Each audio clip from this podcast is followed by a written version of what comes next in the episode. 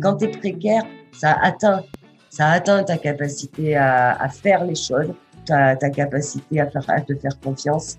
Tu vas beaucoup moins vite. Il y a un gros travail à faire et, et j'ai de la chance d'arriver à le faire. Hein. Je m'en sors plutôt bien. J'ai quand même une certaine force de caractère et de nature qui fait que je me bats, j'avance. Je suis Claire Fleury et vous écoutez le 17e épisode de PLAF, le podcast dont l'objectif est de faire entendre et de combattre les discriminations dans l'emploi vécues par les femmes dès l'approche de la cinquantaine. PLAF, c'est l'acronyme de Place aux femmes fortes. Rendre visible des femmes de plus de 50 ans en emploi, en reconversion ou au chômage, des femmes qu'on n'entend jamais ou si rarement, c'est l'objectif numéro un que j'avais quand m'est venue l'idée de PLAF en 2020. Un objectif que j'ai repris absolument en début d'année 2022.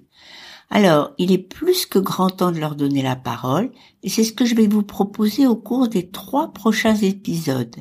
Ce sont trois femmes de plus de 50 ans qui nous feront partager leur quotidien et leur combat. Alors, pour démarrer cette série, plus invisible encore que toutes les invisibles, une femme de 53 ans qui n'appartient ni à la catégorie des salariés, ni à celle des allocataires de Pôle emploi. Lia est bénéficiaire de l'ASS, l'allocation de solidarité spécifique, qui est versée aux chômeurs en fin de droit. Elle réside dans un village, à une trentaine de kilomètres au nord-ouest de Montpellier, et raconte au micro les épreuves de sa vie, ses fragilités de santé, son quotidien et ses convictions.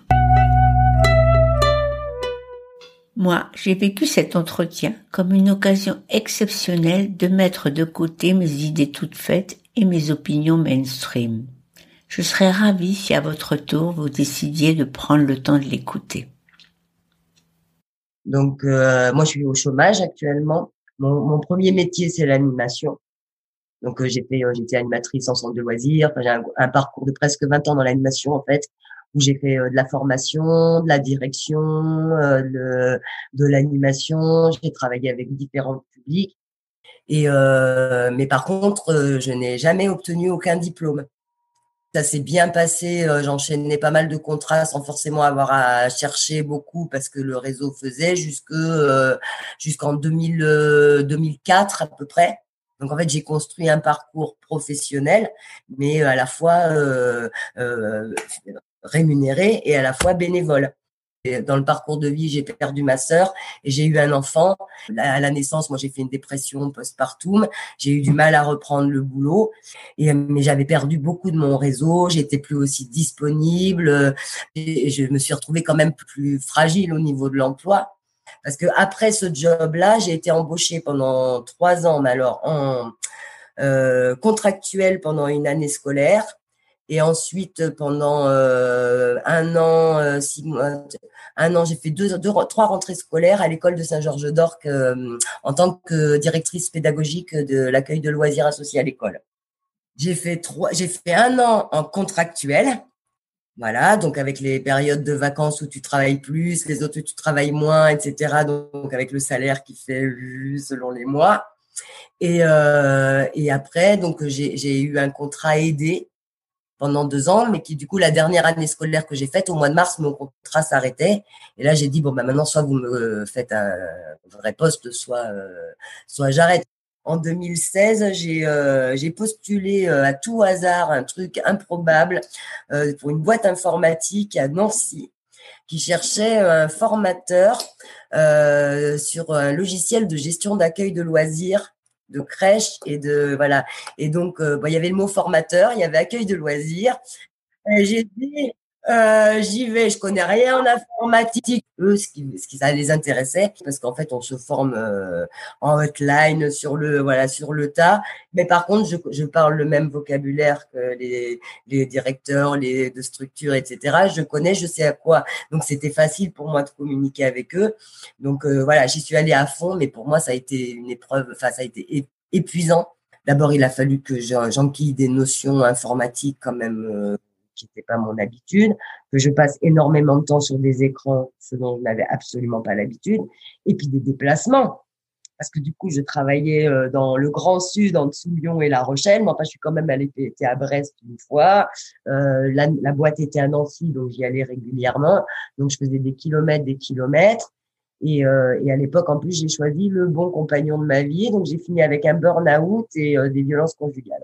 Parce que c'est vrai, quand je suis sortie de cette boîte, si euh, j'avais pu tranquillement enchaîner une recherche d'emploi, j'aurais postulé pour des postes administratifs dans des mairies sur des logiciels de gestion, tu vois, parce que du coup, j'étais, j'avais développé effectivement des compétences là-dessus.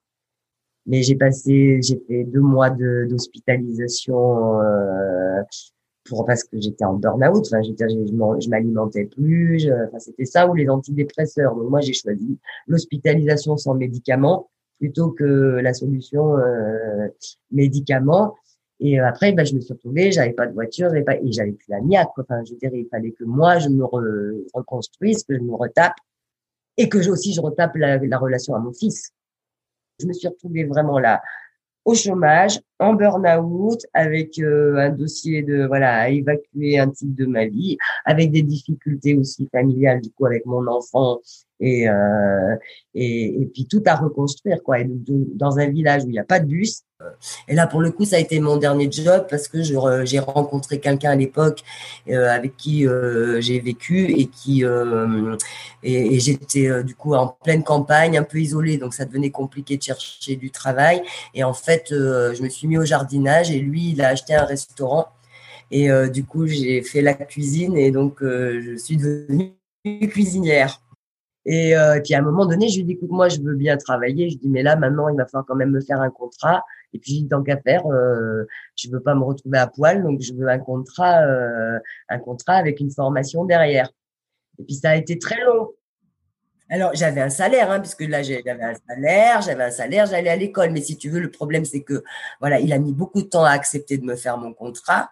Et euh, si tu veux, ça a aussi beaucoup joué dans nos relations. Et du coup, en fait, je suis rentrée à l'école, en fait, et je lui ai dit, écoute, euh, enfin, je, je voulais plus de lui, moi. Donc, j'étais dans une situation très merdique parce que c'était mon employeur, et mais je, je voulais plus que ça soit euh, mon compagnon, tu vois.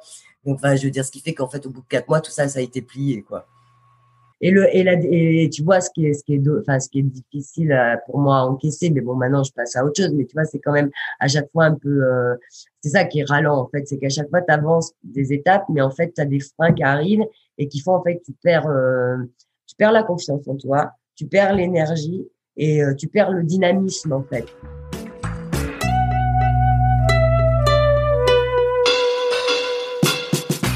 Et aujourd'hui, Lia, tu en es où?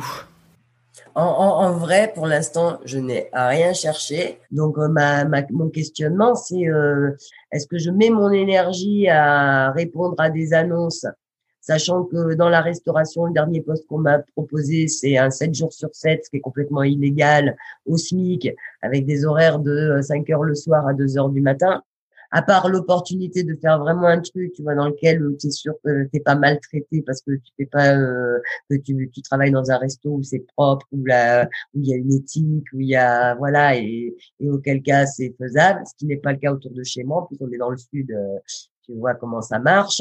Euh, ça, c'est très compliqué. C'est les horaires, c'est physique, parce que quand même, l'air de rien, j'ai quand même une névralgie du côté gauche. Enfin, tu vois, je, moi, j'ai l'air en forme, je me, j'ai suis sportive et tout. Mais en vrai, euh, euh, ce, ce, parcours fait aussi que moi, physiquement, il y a des choses, des handicaps, enfin, tu vois, qui, qui deviennent handicapants. La, la fatigue est plus la même, l'énergie est plus la même non plus.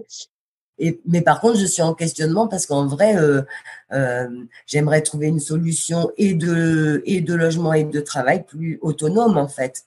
Tu vois, moi mon, mon, mon, rêve actuellement, ça serait euh, de faire un food truck culturel.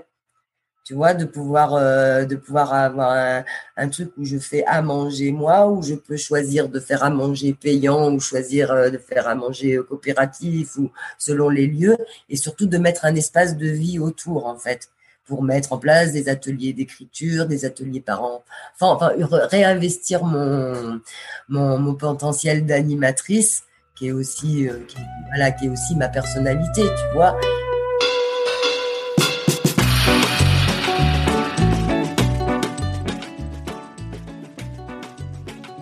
Et moi, je, je sais ce que je voudrais faire. Moi, j'ai, moi, j'ai besoin d'un lieu à, à faire vivre. Hein. Je veux dire, c'est, c'est, c'est tout moi, ça. Je veux dire, euh, j'aurais aimé, euh, je pense, euh, être être en accueil sur un centre de vacances ou enfin gérer un centre de vacances.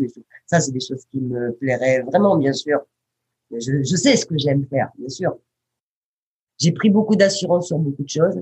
Bah, à force de remanier mes CV et tout ça, je me rends bien compte que j'ai accumulé des tas de capacités, de compétences et tout.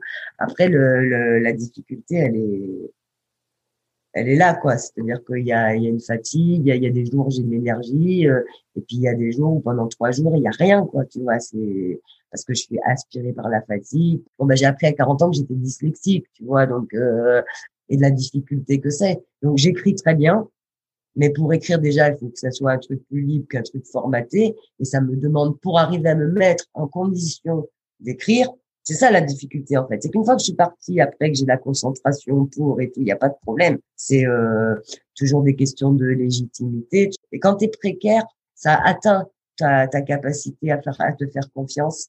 Ça atteint ta capacité à, faire les choses. Tu vas beaucoup moins vite. C'est euh, voilà et, du coup tu vois c'est l'état dans lequel tu émotionnel dans lequel tu vas te trouver. Il y a un gros travail à faire et, j'ai de la chance d'arriver à le faire. Hein. Attention, soyons clairs, parce que malgré tout, je trouve que avec les mêmes moyens et voilà, je, je m'en sors plutôt bien.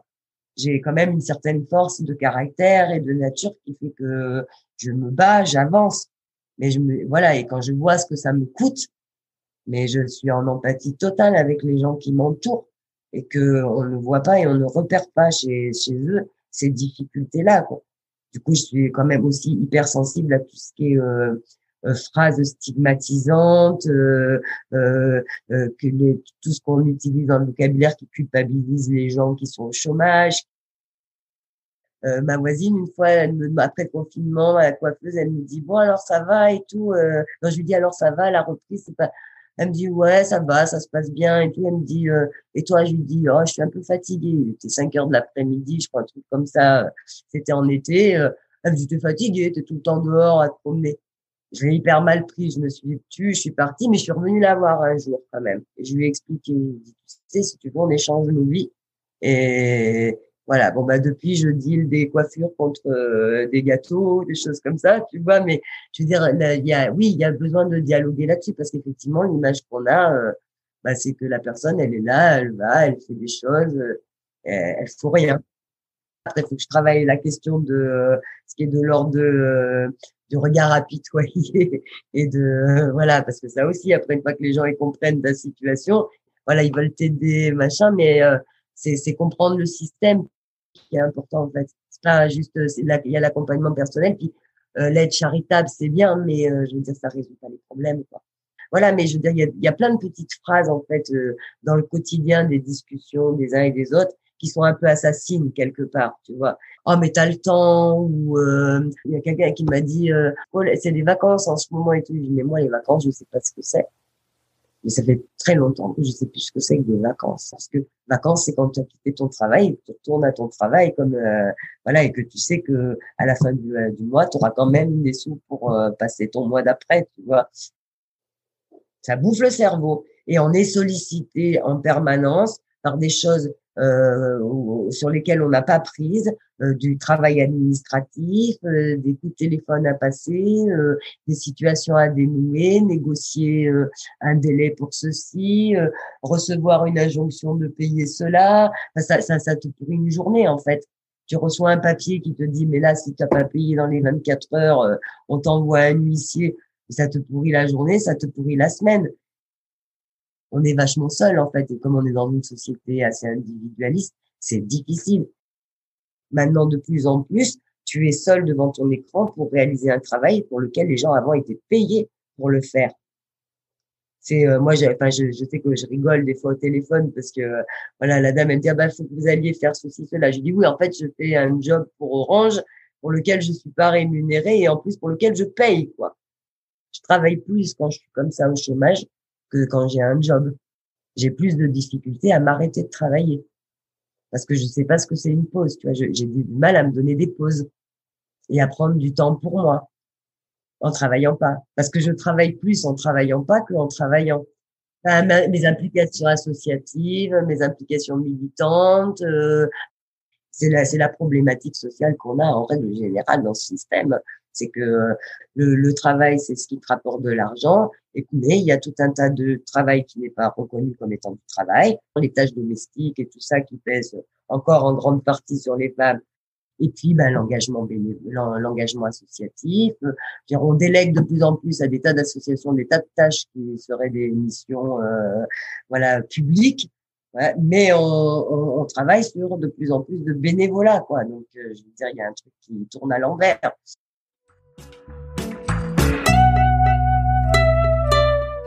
Alors, est-ce que tu veux dire que ce que tu souhaiterais, c'est que toutes ces activités non payées, comme le travail domestique ou des activités faites bénévolement dans les associations, est-ce que ces activités devraient être payées par un revenu minimum?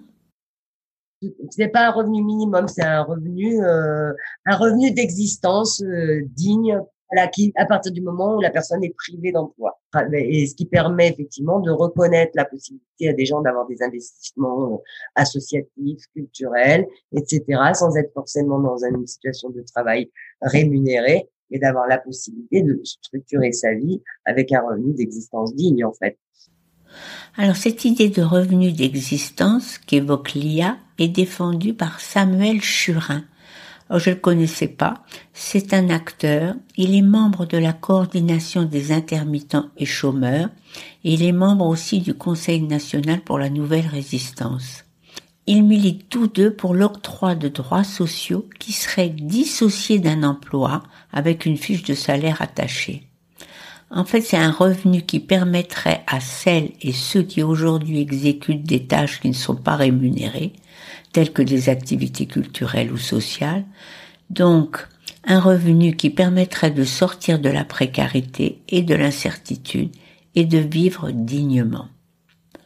Alors je verse au débat la vidéo que Samuel Churin a enregistrée en la mettant en référence. Vous vous ferez votre propre opinion, mais je vous encourage à l'écouter car c'est pas tous les jours qu'on a l'occasion d'entendre des propositions qui bouscule le cadre dans lequel les débats actuels sont circonscrits. Alors avec l'IA, l'entretien a duré une heure. Elle était anxieuse de bien faire comprendre tout ce qu'elle avait à dire, mais ne respectait pas forcément un ordre ni la chronologie. J'ai pas pu tout garder. Euh, j'ai pas gardé ce qui concernait son fils âgé de 15 ans, qui est pourtant le centre de ses préoccupations. Et je regrette aussi de ne pas avoir pu faire entendre deux passages qui concernaient des tentatives de l'IA pour accéder à la formation continue. Bon, avec tout ce que j'ai coupé, j'espère quand même que j'ai pas trop altéré la spontanéité et l'authenticité de l'IA que je veux remercier infiniment.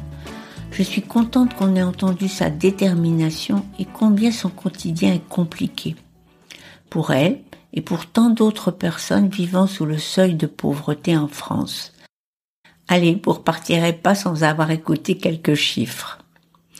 D'abord, d'après un rapport de l'INSEE publié en mai 2021 qui analyse l'évolution des revenus et du patrimoine en France entre 2008 et 2018. Alors ce rapport met en évidence l'importance de la redistribution en France qui reste un pays dont le taux de pauvreté est inférieur à celui de la moyenne européenne. Alors, en France, c'est 13,6% au lieu de 16,8% en Europe. Ben, ça reste à souligner et surtout à préserver. Mais ce rapport indique que certaines catégories de personnes sont particulièrement touchées.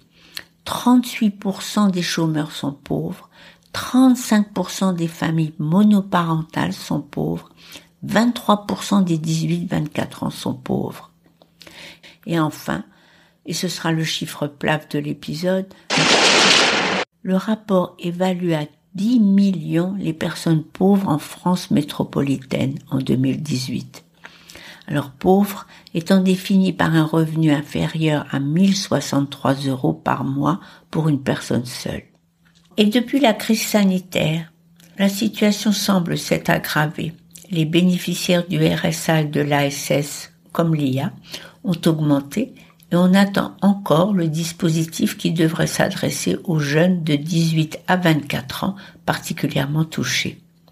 Mais pendant ce temps, c'est quand même à signaler aussi, les inégalités de richesse ont explosé grâce à la bonne tenue de la bourse et grâce à la réforme de la fiscalité du capital intervenue en 2017.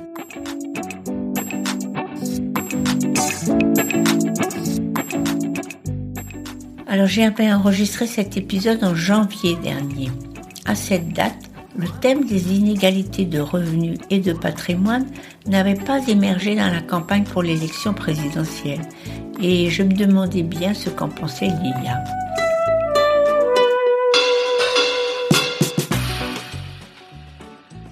Merci pour votre écoute, merci pour vos petits mots gentils qui m'encouragent à persévérer. Merci de faire connaître PLAF à vos amis et membres de vos réseaux. Nous nous retrouvons le 8 mars prochain pour le portrait d'une autre invisible de plus de 50 ans. Alors cette fois-ci, j'ai choisi une agricultrice, mais pas n'importe laquelle. Ça sera une agricultrice bretonne et une agricultrice bio-bretonne. Soyez au rendez-vous et à très bientôt.